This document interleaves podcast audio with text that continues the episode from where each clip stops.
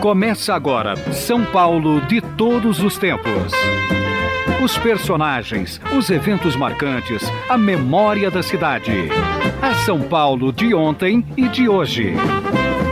São Paulo de todos os tempos. Um programa premiado com o colar do centenário pelo Instituto Histórico e Geográfico de São Paulo. Apresentação de Geraldo Nunes. O Itaim Bibi, símbolo da modernidade, é de história recente. Começou em 1858, nas terras de propriedade de Dona Joaquina Duarte Ferraz. Itaim significa em tupi pequena pedra. Bibi era, entre outras coisas, o apelido de Leopoldo Couto de Magalhães Júnior, para não haver confusão com o Itaim paulista, o povo dizia o Itaim do Bibi. A diferenciação tornou-se oficial e o bairro acabou levando junto. O Bibi virou oficialmente, nos dados da prefeitura, Itaim Bibi. Estamos ouvindo Rita Lee cantando Jardins da Babilônia. Rita Lee, que já circulou muito pela região do Itaim. Vamos ouvir um pouco mais. Pra pedir silêncio, eu pego pra fazer barulho, eu mesma faço. Oh, não!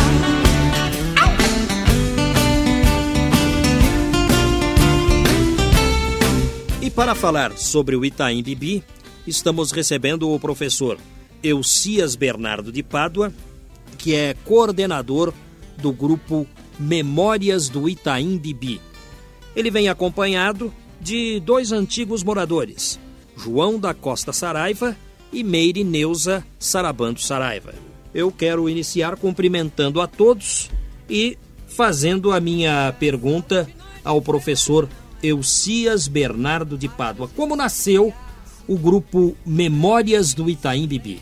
Olá, Geraldo Nunes. Primeiro, é um prazer estar aqui é, até pela importância desse programa e também é, porque é a grande oportunidade que eu sinto em divulgar o grupo Memórias do Itaim Bibi.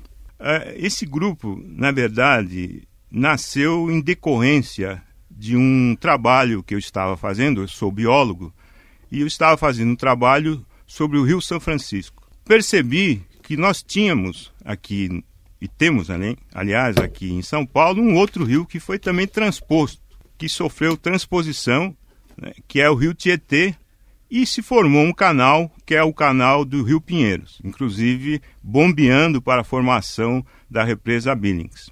Eu falei, puxa vida, eu morador no bairro, eu vou querer saber mais sobre o Rio Pinheiros. E descobri que o Rio Pinheiros, na verdade, tem o nome original de Rio Jurubatuba, nome indígena, Tupi. Fui à biblioteca, que eu chamo de biblioteca infantil do Itaim, porque foi lá que desde quatro anos eu, eu frequento, inclusive foi lá que eu comecei a, a, as primeiras letras, aprendi a escrever através de uma professora chamada Dona, Dona Dora Simi, e conversando com a bibliotecária atual, Dona Guiomar, ela falou, olha, eu tenho um livro aqui, que é o livro chamado Itaim Bibi, que foi uh, editado em 1988 e tem um outro livreto chamado Vila Olímpia, Morada dos Deuses, que por incrível que pareça foi editado por uma padaria de Vila Olímpia chamada Padaria da Arte. Você não quer escrever alguma coisa sobre Itaim? E, porque eu estou aqui com quatro volumes, quatro pastas só que eu estou guardando as publicações, coisas que eu tiro da internet, mas não tem nenhuma ordenação. Falei, eu vou escrever um artigo. Esse artigo, quando eu vi, tinha 60 páginas. Ele falou, você não quer escrever um livro? Falei, então vamos passar para o livro. Já tem mais de 200 páginas. Ele falou, olha, Lucias, uh, lá em Pinheiros existe um, existe um outro grupo chamado Estação Memória. Você não quer montar um grupo parecido com o grupo lá de Pinheiros? Eu sou biólogo, não sou historiador, né? Falei, então primeiro eu vou conhecer esse grupo. E fui lá no, em Pinheiros, assisti às reuniões, me encantei verifiquei que eles são muito organizados, desde 93, são, uh, recolhem gravações, em 97 entraram e ganharam espaço próprio lá na biblioteca. Aquilo me incentivou, entrei em contato com o pessoal do bairro e resolvemos montar esse grupo. Aí eu resolvi ir nessa padaria. Num domingo, eu na saio padaria da, da Vila Olímpia. Da Vila Olímpia. Lá na rua Vaninha de Abreu. E eu resolvi ir lá, no domingo pela manhã, para conversar com quem tinha feito o livro. Né? Na, na, verdade, é um livreto de 36 páginas, se não me engano. Nessa padaria, a menina que fica na, na caixa falou: Aliás, olha, meu senhor, existe uma senhorinha de 88 anos que vem nas escolas e vai contando as histórias do Itaim Bibi. E a criançada gosta muito dela. Falei, mas quem é essa menina? Conversa com aquela pessoa que entrou, entrou uma outra senhora, que ela era diretora de uma escola. Aí eu fui conversar com essa pessoa e falou: Ah, ela mora na rua Leopoldo Couto de Magalhães Júnior. Aonde? Em frente ao hipermercado Esta. Por incrível que pareça, eu moro a um quarteirão da casa dela e eu nunca tinha conversado com ela. Eu moro há 58 anos e ela mora no bairro desde 1927. Qual o nome dela? Dona Guiomar uh, Esquilaro. Dona Guiomar Esquilaro, ela tem uma filha que é a escritora Nereida Esquilaro Santa Rosa, que tem vários livros uh, infantis publicados, e ela conta as histórias para a filha, para a Nereide, e a Nereide passa né, uh, no computador e montaram um site chamado www.itaim.com.br e o link é Histórias da Dona Guiomar. São mais de 100 crônicas contando as histórias do Itaim Bibi. Então eu me achei na obrigação né, de continuar com essa ideia. E foi assim que nasceu e nós esperamos, e depois dessa entrevista, generosa entrevista e oportunidade que o Geraldo Nunes está nos dando, que esse grupo se torne mais conhecido e que as pessoas, moradores do bairro, compareçam. Na verdade, eu digo, não precisa ir todas as reuniões. A biblioteca é super conhecida no bairro. A biblioteca está na rua Cojuba, número 45, antigo Rua Santelmo. O objetivo é reunir as pessoas para ouvir histórias do bairro. Essa é, é, esse é um dos objetivos. Todas as reuniões são gravadas, por enquanto com um gravador muito doméstico, né? mas são gravadas. Essas gravações vão ser digitalizadas, passadas no CD, e isso vai entrar no acervo da biblioteca. As pessoas, não só moradores, mas quem convive no bairro ou no seu entorno que tenha algo, algum fato, foto, documento que possa enriquecer esse acervo, essas pessoas estão convidadas a comparecer, não precisa ir nas reuniões, é, é ir na biblioteca e deixar à disposição que nós nos encarregamos de catalogar o material e ficar formando o acervo da biblioteca Anne Frank com os assuntos do Itaim Bibi. Biblioteca Anne Frank, localizada em qual endereço? Rua uh, Cojuba, número 45, Antiga Rua Santelmo. Nós estamos entrevistando o professor Elcias Bernardo de Pádua, que é coordenador deste grupo de memórias do Itaim Bibi. O grupo praticamente está nascendo então. Eu não tinha experiência nenhuma com esse tipo de levantamento histórico. Eu sou biólogo, né? Mas, como todo biólogo, eh, eu tenho muita perspicácia, né? Eu vou catalogando as coisas, vou guardando, aquele sistema de pesquisa, né? A preocupação em pesquisar, sem pesquisar e nunca uh, achar que chegou na conclusão. O que, que eu faço? Eu peço para que as pessoas compareçam na reunião e contem as suas histórias. Pode ser a história de ontem, eu costumo dizer que o grupo é intergeracional, quer dizer, não tem idade, não tem geração, não é um grupo de terceira idade, também não é um grupo de jovens. É um grupo de pessoas preocupadas em resgatar e preservar as memórias e a história do Itaim e seu entorno. E quais as contradições que o senhor percebe na história do Itaim Bibi? Eu não chamaria de contradições, né? Eu costumo chamar de versões, né? Porque o que é memória, né? Para mim, memória é aquilo que a pessoa, cada um, guarda para si, que depende da sua emoção. Então, um fato que, que pode ser triste para mim, o mesmo a situação que pode ser triste para mim, dependendo da emoção de você, ela pode ser totalmente, se apresentar totalmente diferente. Pode ser alegre. Entende? Então, o que, que eu, eu, eu, proponho às pessoas que compareçam na, na reunião? Que contem as suas histórias. Mas, por exemplo, Itaim Bibi. Existem contradições a respeito deste Bibi.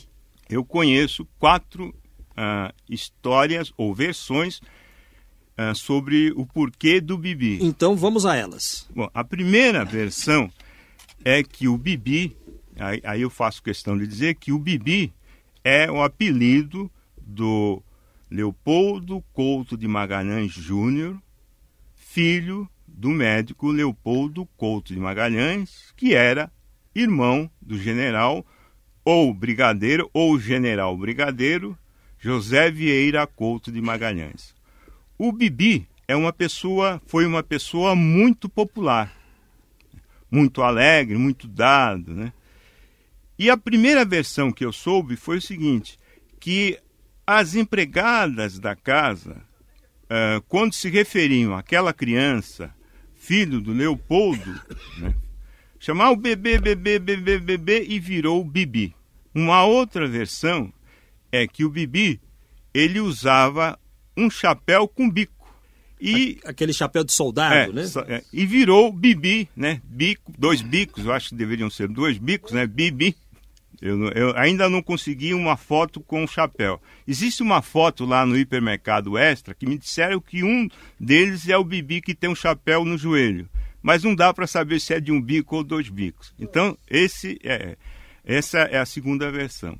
A terceira versão é que o Bibi, ele tinha muitos amigos e toda vez que ele chegava no bairro, o pessoal, oh, Leopoldo, venha cá, vamos, vamos beber, bebericar alguma coisa. E ele era de uma família mais abastada, pagava a conta, então todo mundo tinha interesse de chamar ele para tomar umas e outras, né? Aí desse vamos beber, beber, beber, virou o Bibi. Nossa. E a quarta versão é que a família tinha um carro, né? E esse carro, toda vez que chegava na região, buzinava bi, bi, né? Então, são quatro versões uh, que eu escutei de moradores. É lógico, por isso que eu digo que são versões, né?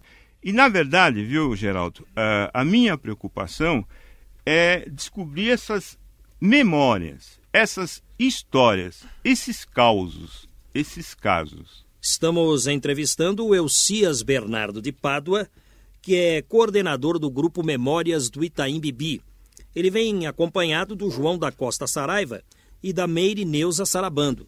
Daqui a pouco, os acompanhantes do professor Elcias também estarão contando histórias. Oh, abre a cortina do passado Tira a mãe preta do cerrado, bota o rei Congo no congado. Uma letra de difícil compreensão. Entretanto, uma obra-prima de se ouvir. Aquarela do Brasil, de Ari Barroso, numa versão pouco ouvida, na voz de Erasmo Carlos. Cantar de novo, trovador a merencória, a luz da lua, toda canção do meu amor. Quero ver essa moça caminhando pelos salões arrastando o seu vestido arrendado Brasil pra mim Brasil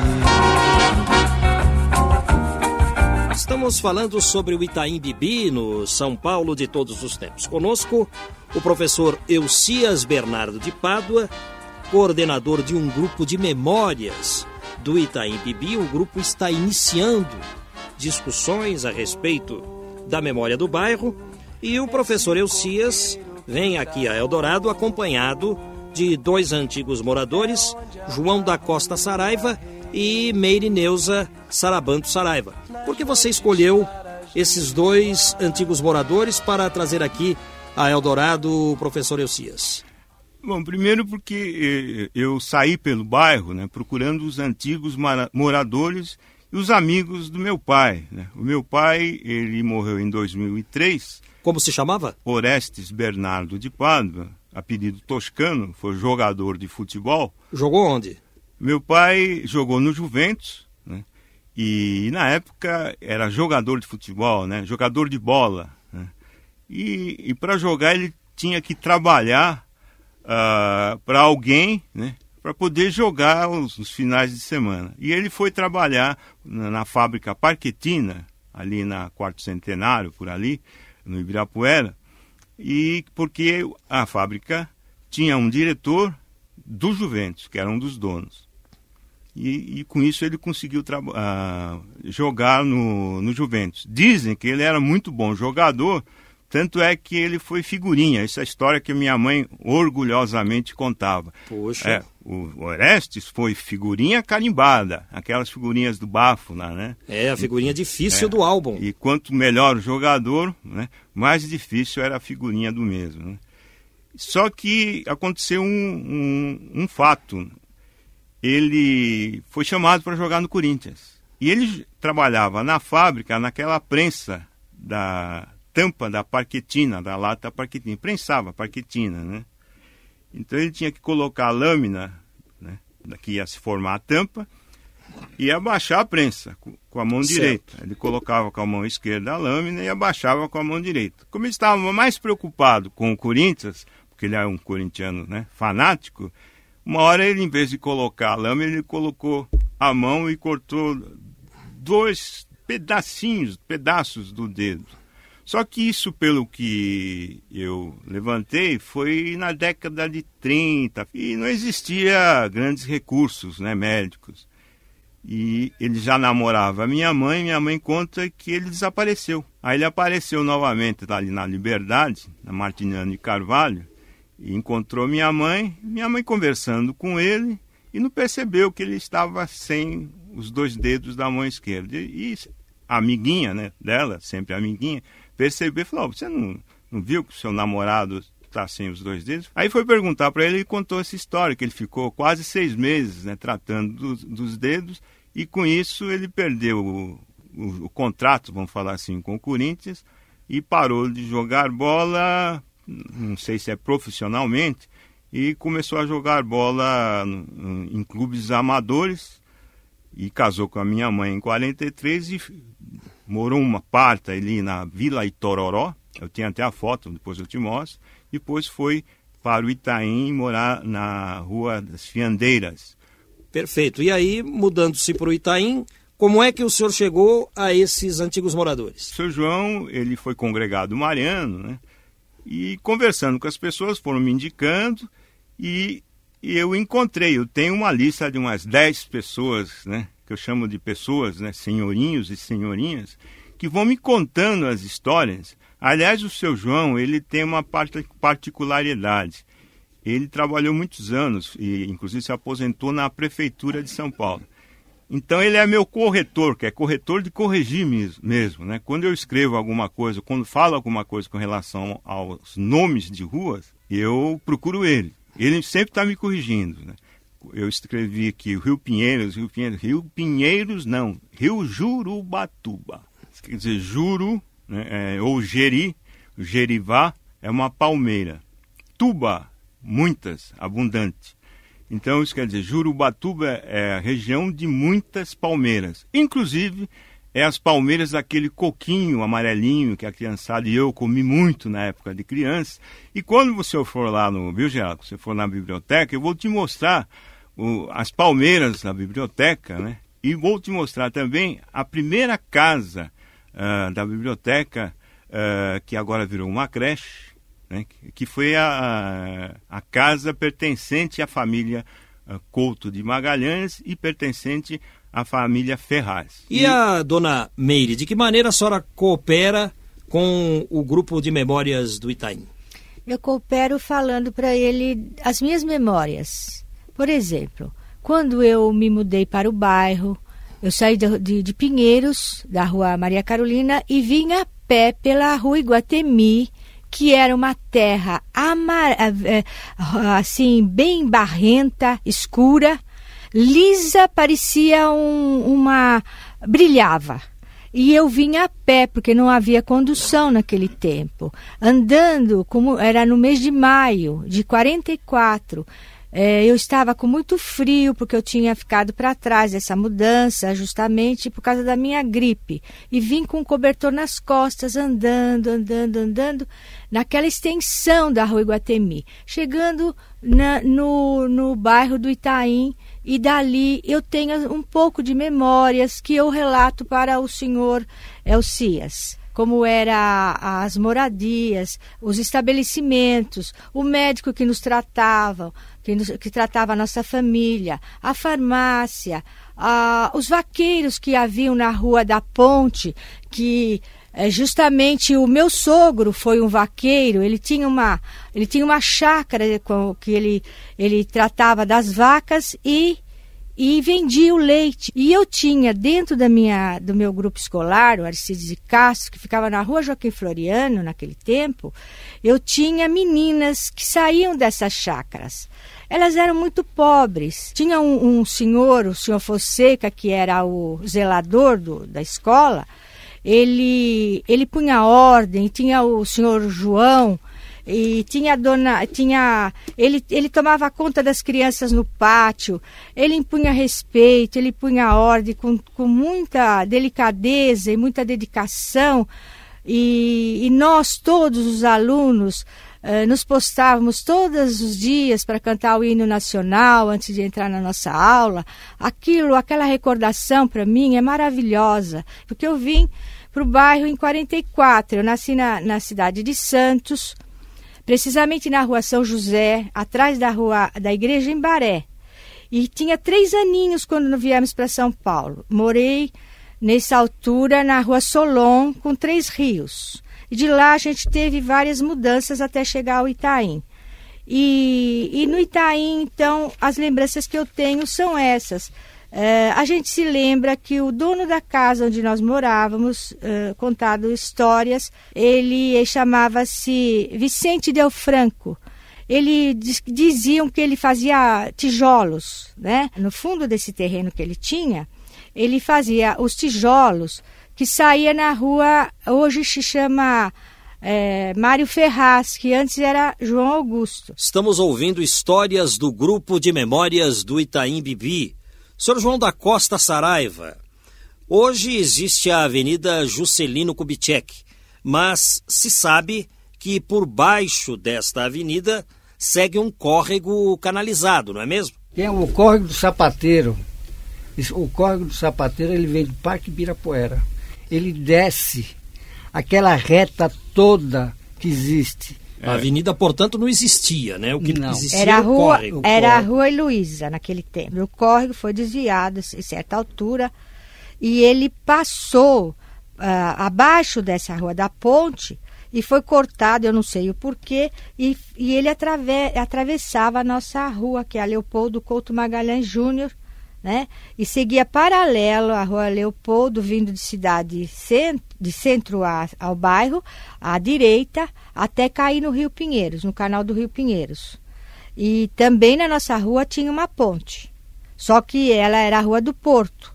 Agora o Porto, talvez o seu João saiba por quê. Por causa dos portos de areia que haviam lá para baixo, na, na para baixo do Parque do Povo ou na proximidade ali do Parque do Povo. Parque do Onde hoje eh, tem a ponte da Cidade Jardim. Isso. A região do Parque do Povo. Exatamente. Estamos entrevistando os integrantes do grupo de memórias do Itaim Bibi.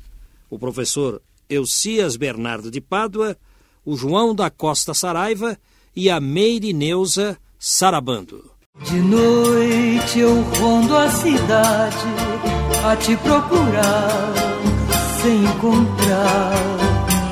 No meio de olhares espio em todos os bares você não está. Esta é uma das inúmeras versões de Ronda, porém a mais bela, segundo Paulo Vanzolini, o compositor da música.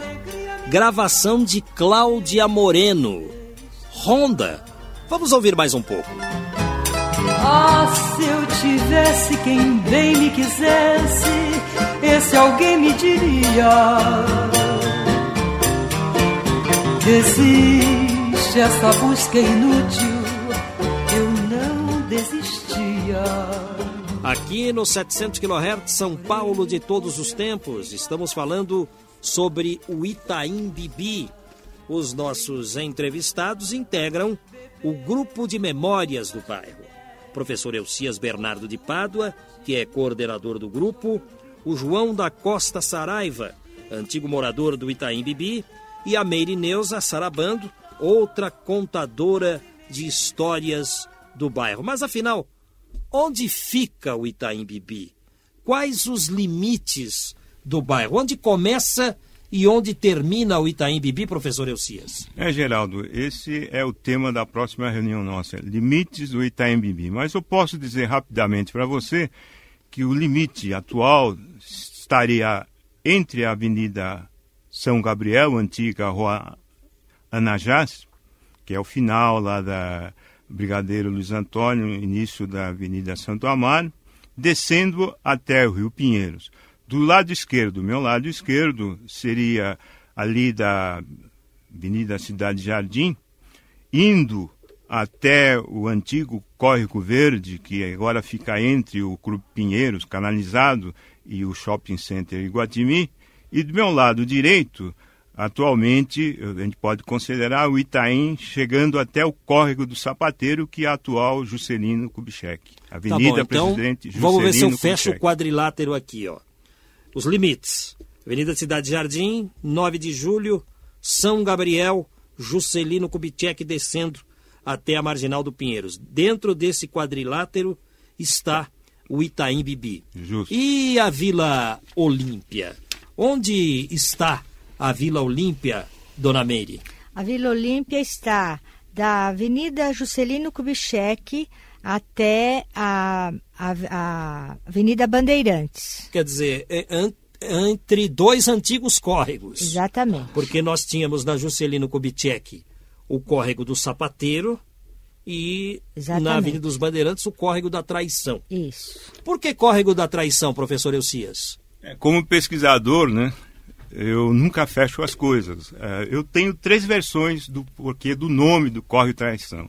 A primeira versão é que o, naquela região margin- marginal ao córrego existia um, um, um grupo de ex-escravos, um quilombo, na verdade. E esses ex-escravos, eles é, assaltavam as pessoas, os viajantes que vinham lá de Santo Amaro, que era caminho até o Rio Pinheiros, depois para o interior de São Paulo. A traição. Tá, e existem outras duas. Existe uma outra também, é que o, nesse, nesse corre às margens, quase na foz do, do córrego da foz com o Rio Pinheiros, o Borba Gato sofreu uma emboscada à traição de um parente seu, O bandeirante Borba, Borba Gato, Gato. que morava em Santo Amaro, poderia ter sofrido ali uma traição e por isso o nome Córrego da Traição. Talvez tenha um porquê, porque agora a avenida chama Avenida Bandeirantes. Tá, também por isso. Estátua Pode do ser. Borba Gato. Exatamente. E a terceira versão? Ah, Córrego ah, da Traição. É, A terceira versão está mais ligada. Na verdade, eu, eu acredito que seja a junção dessas memórias, dessas duas histórias que eu contei, mas está mais ligado para o lado do Rio Pinheiros, Rio Jurubatuba, né?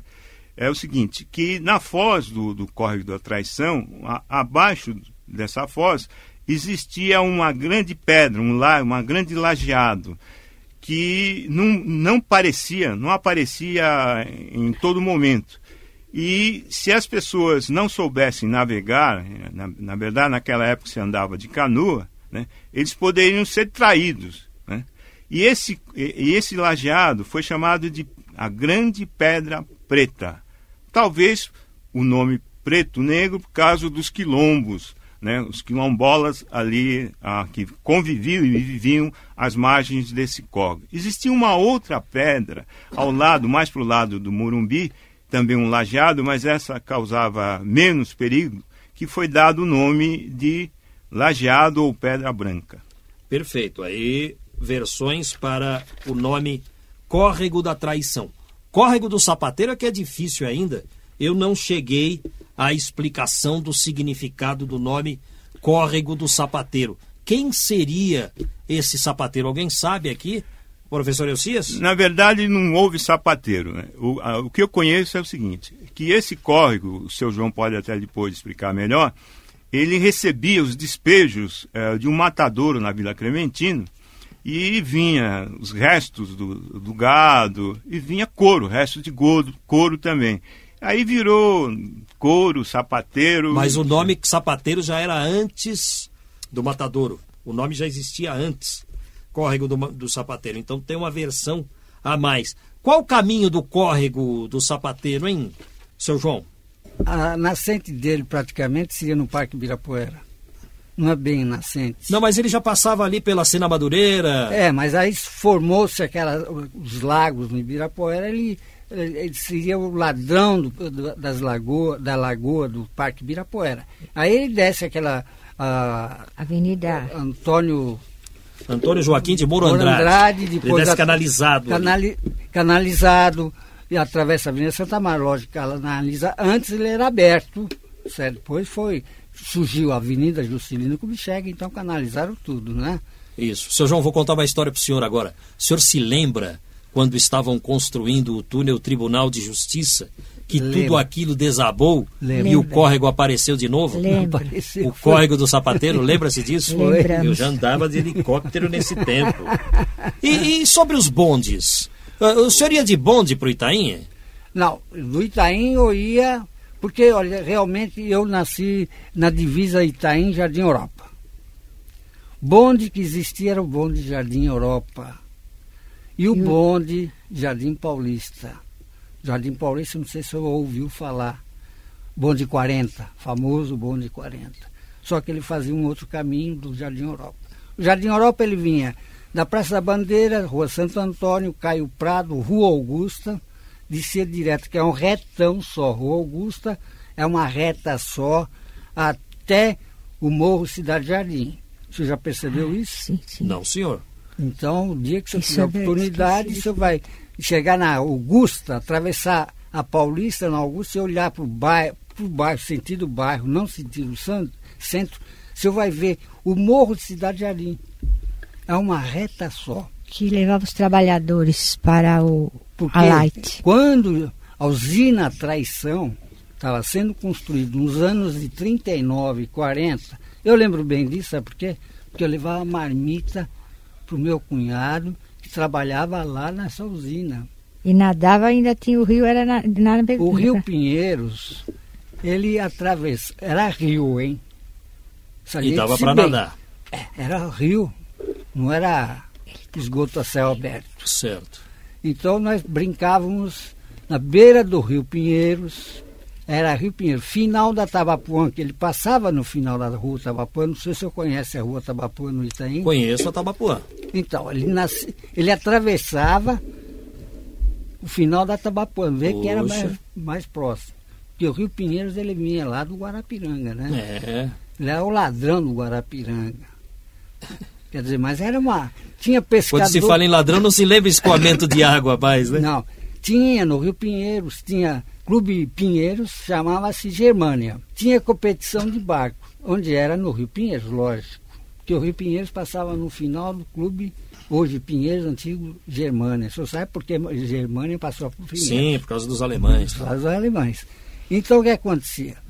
Quer dizer, tudo isso eu conheço muito bem porque eu fui moleque criado o senhor reside há quanto tempo no Itaim? Bom, eu, eu nasci na divisa Itaim Jardim Europa. Certo. Em que rua? Rua Peruíbe. Que hoje Não. se chama? Não, é o Ribeiro de Barros, Hoje, Jorge Coelho. Depois eu mudei para muito longe, mudei para a Rua Peruíbe, que é a outra quadra. A Rua Peruíbe é uma travessinha da Rua Iguatimi. A Rua Iguatimi é a rua mais antiga que ligava Itaim a Pinheiros, onde passava a boiada, a boiada que vinha do Mata da Lapa Isso. e até o Matadouro de Santo Amaro. Vinha do Estrada da Boiada, a famosa Estrada da Boiada, que é na. Como é que é o nome da rua? Não lembro. Sei, o Diógenes Ribeiro de Lima. Diógenes, hoje. É, pegava a rua Iguatimi todinha, atravessava o Itaém. A Clodomira. E o senhor falou matador de Santo Amaro? É. é. Quer dizer que tinha um matador em Santo Amaro também, tinha. além daquele da Vila Mariana. Então, que ele pegava a rua Clodomiro Amazonas, hoje Clodomiro Amazonas, antes era a Rua da Ponte. E o senhor está no bairro há quantos anos? Desde 1959. E a senhora reside há quanto tempo no Itaim? Eu moro desde 44, então estamos lá 64 anos. Como eram as moradias? As moradias eram assim, todas simples, todas eh, com, com cerquinhas e os terracinhos e algumas maiores com bastante flores na frente. Tinha muita chácara de verduras, onde a gente ia comprar verdurinha para a nossa alimentação. Tinha galinhas nos quintais, tinha cachorro, tinha criança por todos os lados. Era a maior alegria naquele bairro. A gente a gente brincava na rua uh, fazendo barra-manteiga, correndo, os meninos jogando bolinha de gude, bola de futebol. E bem, os bens abastados é que tinham mais terreno, as casas mais para o fundo do quintal, que tinham mais uh, uh, assim coisas plantadas no quintal, frutíferas, né? Mas a maioria comprava os seus lotes e fazia uma casa simples. Essa era a maneira da que eu via e que eu lembro das, das moradias lá da nossa área. Asfalto nem pensar, né? Asfalto né? não existia. A rua, a, nesse ano, eu entrei no grupo escolar em 44 e a rua Joaquim Floriano não tinha, não tinha asfalto. Colocaram calçamento né? E nós não tínhamos o, o, nosso ônibus, que ele, ele saía da, da rua Tabapuã, eh, sentido bairro, entrava na Iguatemi, e ele fazia o trajeto, aí ele pegava jo... o fim da Joaquim Floriano e subia toda a Joaquim Floriano, sentido cidade, né? E nós tínhamos que tomar o bonde lá onde, no, lá onde eu falei, na Praça Vaticano. E, ou então ia até lá em cima, hoje é a Gastão Liberal, Liberal é, lá para tomar o bonde Jardim Paulista, que ele fazia o trajeto da Avenida Brigadeiro Luiz Antônio e deixava a gente lá pela cidade. Então, a verticalização do Itaim começou a partir de quando? Da década de 70? O crescimento do bairro, a transformação dele? 70. Eu, é, mais ou menos por esse período que começaram. Aí tinha muita, as ruas tinham muito, muitas valetas, porque não tinha assim esgoto, não tinha infraestrutura, o bairro não tinha infraestrutura. As casas, a maioria tinham água de poço e as, rua, as ruas recebiam a, a chuva e escorriam pelas, pelas. não tinha nem sarjeta, iam formando as valetas. E como é que a senhora vê o Itaim Bibi hoje? A senhora gosta do bairro?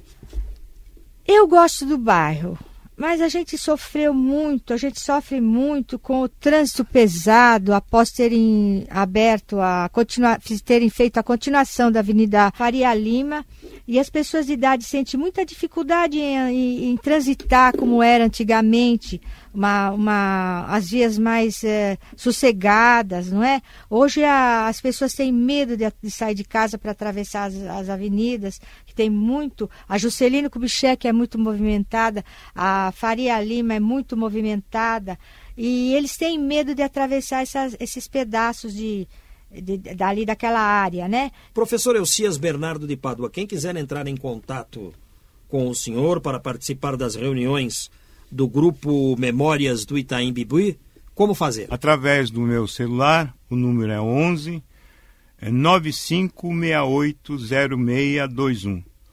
Ou então mandando e-mail para elcias, H E L C I A S arroba Portal Bonito, Portal Bonito, todo, tudo junto, ponto com, ponto br. Ou então, simplesmente comparecendo na, na Biblioteca Anne Frank, na rua Cojuba, número 45.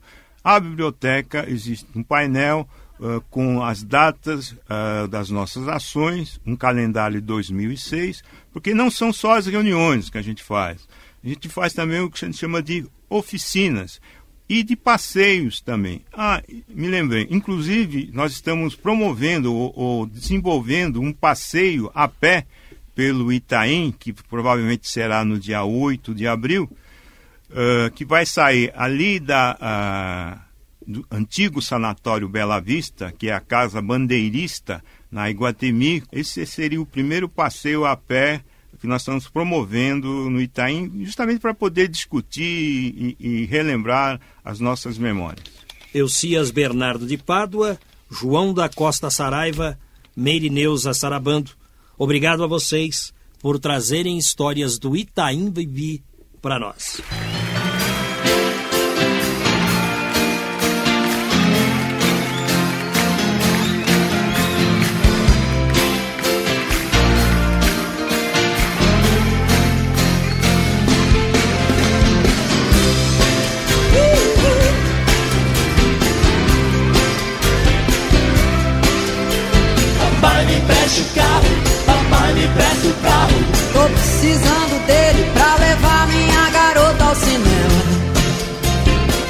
Papai não cria o problema. Trabalhos técnicos e mixagens de Antônio Silva, o Toninho Cuca. A produção e apresentação é deste amigo que vos fala, Geraldo Nunes, com o apoio da Valéria Rambaldi. Sendo assim, até lá! Papai, eu não fumo, papai, eu não bebo. Meu único defeito é não fazer o que gosto. Papai, eu aposto. Idade você pintava o sete. Na minha idade. Mamãe tem ódio de uma tal Elisete. Pintava o sete. Aqui em casa é impossível namorar. Qual é a sua?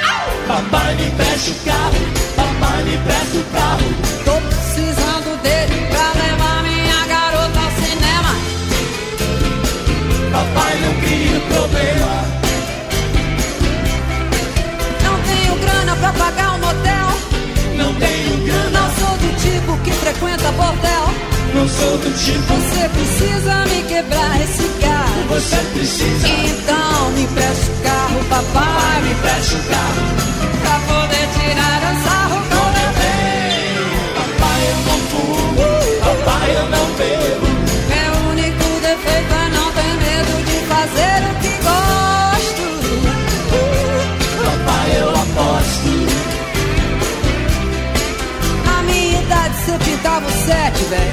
Na minha idade. Mamãe nem ódio, ódio, ódio. Tava sete. Em casa é impossível namorar. Qual é a sua? Então, qual é a sua? Eu só quero um sarro.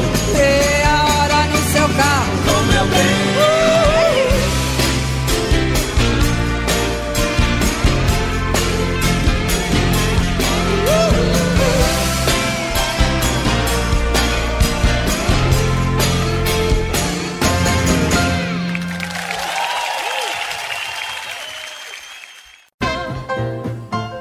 Estamos encerrando mais uma edição do programa São Paulo de Todos os Tempos. Os personagens, os eventos marcantes, a memória da cidade. A São Paulo de ontem e de hoje. São Paulo de todos os tempos. Um programa premiado com o colar do centenário pelo Instituto Histórico e Geográfico de São Paulo. Apresentação de Geraldo Nunes.